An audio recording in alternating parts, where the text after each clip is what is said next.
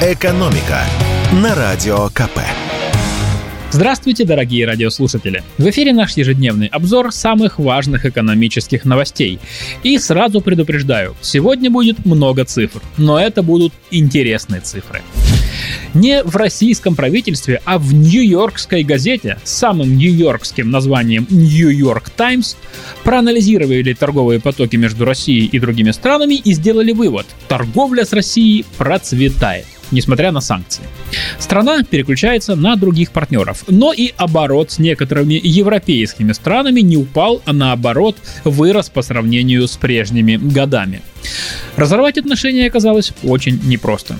Импорт в Россию из большинства западных стран действительно сократился, но это сыграло на руку Китаю и Турции, которые его немедленно нарастили. Импорт из Турции после 24 февраля вырос на 113%, а из Китая на 24%.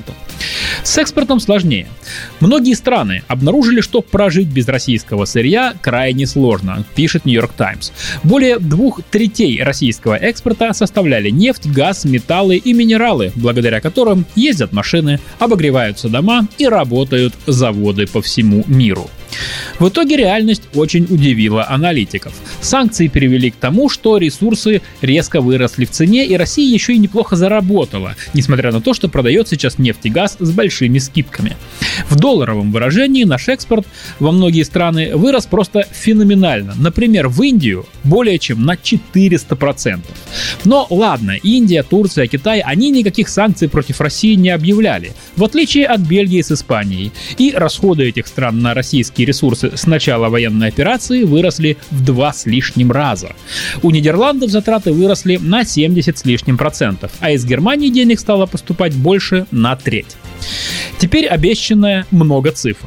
Просто перечислю страны, с которыми у нас после 24 февраля сильнее всего вырос не экспорт или импорт в отдельности, а именно общий объем торговли. Итак, Индия плюс 310%, Турция плюс 198%, Бразилия плюс 106%, Бельгия плюс 81%, Китай плюс 64% и Испания плюс 57%.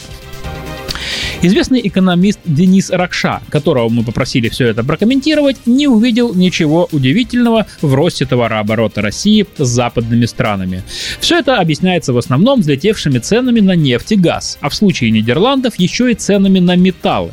До сих пор Нидерланды были одним из главных покупателей российских меди и никеля. Кроме того, Голландия и Бельгия — это ювелирные центры Европы, поэтому туда из России активно поступали драгоценные металлы металлы и камни, так что не нефтью единой.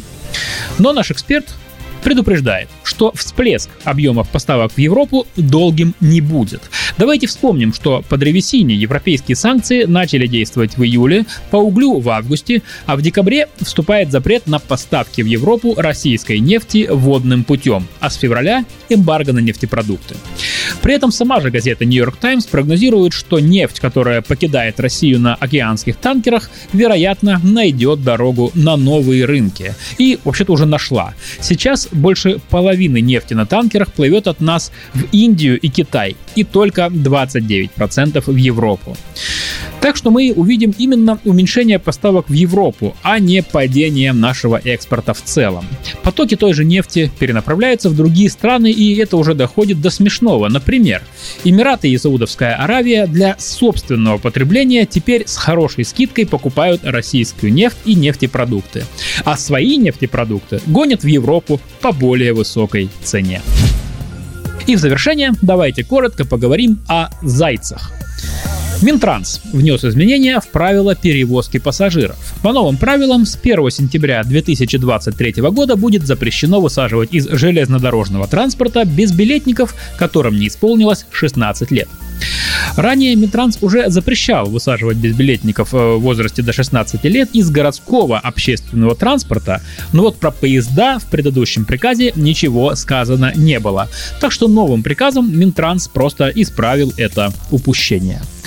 Но все это не значит, что детям теперь можно бесплатно разъезжать на автобусах, поездах и электричках. Если контролер поймал юного зайца, то на представителя перевозчика, цитирую приказ, возлагаются обязанности по передаче несовершеннолетних органам полиции. Так что неизвестно, что еще лучше для безбилетника, если тебя просто высадят или если тебя передадут в заботливые руки родной полиции. «Экономика» на Радио КП.